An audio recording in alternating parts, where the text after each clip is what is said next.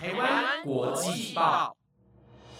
，The Taiwan Times 制作播出，值得您关注的国际新闻节目。欢迎收听《台湾国际报》，我是婉萱，马上带您关心七月十五号的国际新闻重点。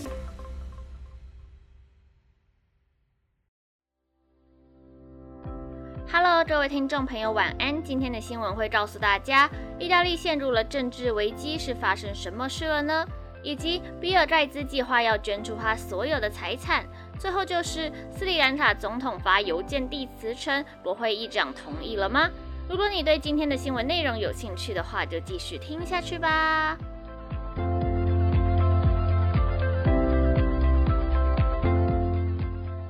首先带您关心到，纽西兰政府十四号宣布将提供免费的口罩和抗原快筛检测供民众使用，设法防堵纽西兰国内的新冠疫情传播，同时减轻医疗负担。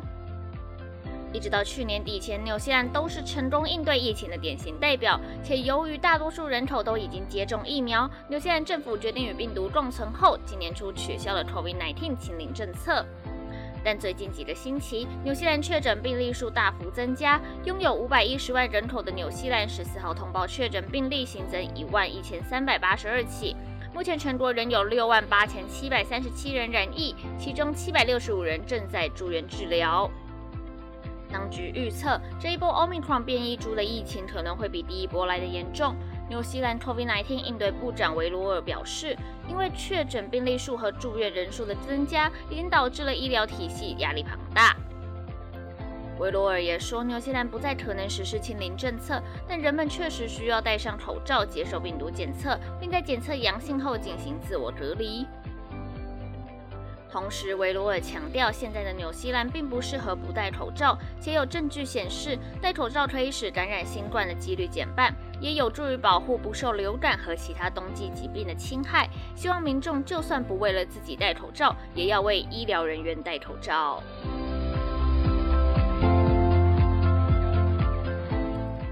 接下来带您关心到，意大利陷入了政治危机。意大利参议院日前以一百七十二比三十九高票通过社福法案，但联合政府最大党五星运动党以社福法案规模不够为由，拒绝参加国会的社福法案信任投票，引发了政治危机。意大利总理德拉吉日前就曾经表示，如果没有五星运动党的支持，支持联合政府继续前进的动力就已经消失了。他不愿意领导一个没有最大党支持的联合政府，因此，即便社府法案通过，他仍旧计划请辞。不料却遭到总统马达雷拒绝接受。德拉吉曾经是欧洲央行的行长，带领了欧元区挺过了2011年的金融危机，是意大利最著名的政治人物之一。同时，他也被认为是能够带领意大利疫后复苏的人。所以，此时德拉吉传出辞职的消息，加上联合政府的其他政党事先就已经警告，一旦五星运动党抵制投票，他们就会退出内阁，让政府垮台。以及经济困局和野火旺季的影响，目前意大利陷入了政治困境。五星运动党的举动被认为是要为2023年的选举铺路，希望能够赢回基层的支持。而这次的信任投票是针对一项对抗通膨的计划，其中同意罗马市新建一座大型垃圾焚化厂的经费，一直是五星运动党所反对的。五星运动党表示，他们无法接受焚化炉的投票，但仍然支持德拉吉。但若是德拉吉真的下台，意大利的选举将提前至今年秋天举行。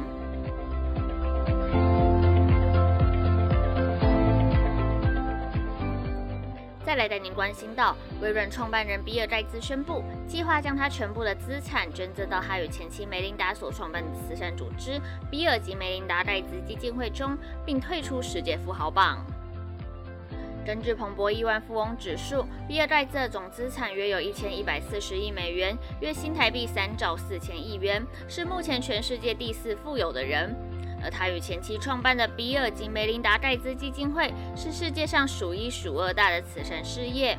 比尔盖茨十三号在推特上说，他本月已经捐出了两百亿美元（约新台币六千亿元）到基金会中，而基金会的规模已经接近七百亿美元（约新台币两兆元）。同时，他也说，基金会在二零二六年前每年可以用的经费会从六十亿美元（约新台币一千八百亿元）上升到九十亿美元（约新台币三千亿元），以应对疫情、乌俄战争所需。比尔盖茨和梅琳达还有赌神巴菲特在二零一零年发起了捐赠誓言的倡议，承诺将在遗嘱中和有生之年里捐出大部分的财富用于慈善事业。而目前，这份倡议已经获得全球多达两百位以上的亿万富翁签名。与此同时，比尔盖茨也感谢巴菲特对于基金会的长期贡献。他称赞巴菲特的慷慨是基金会蓬勃的原因之一。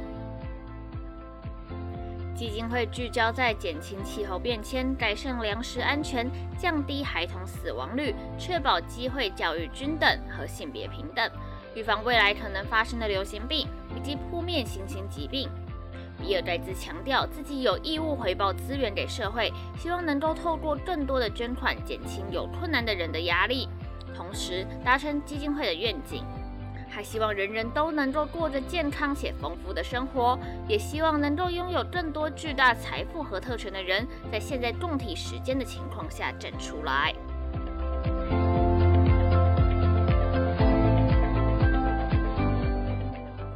接下来的您关心到，二十国集团 G 团体财政领袖今天在印尼巴厘岛召开会议。东道主印尼的财政部长穆里亚尼表示，必须要在此次的会议中达成共识，否则会对粮食和能源价格飙升的低收入国家带来灾难性的未来。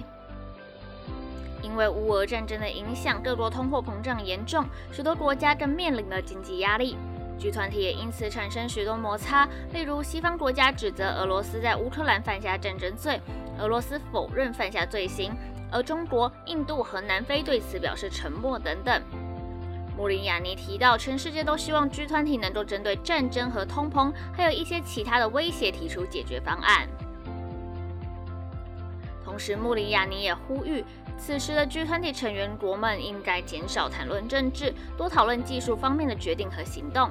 但德国和法国官员对于能否达成共识表示怀疑。而美国财政部长耶伦则强调，G 团体的会议没有俄罗斯官员的容身之处，他会以最强烈的措辞谴责俄罗斯的入侵行动。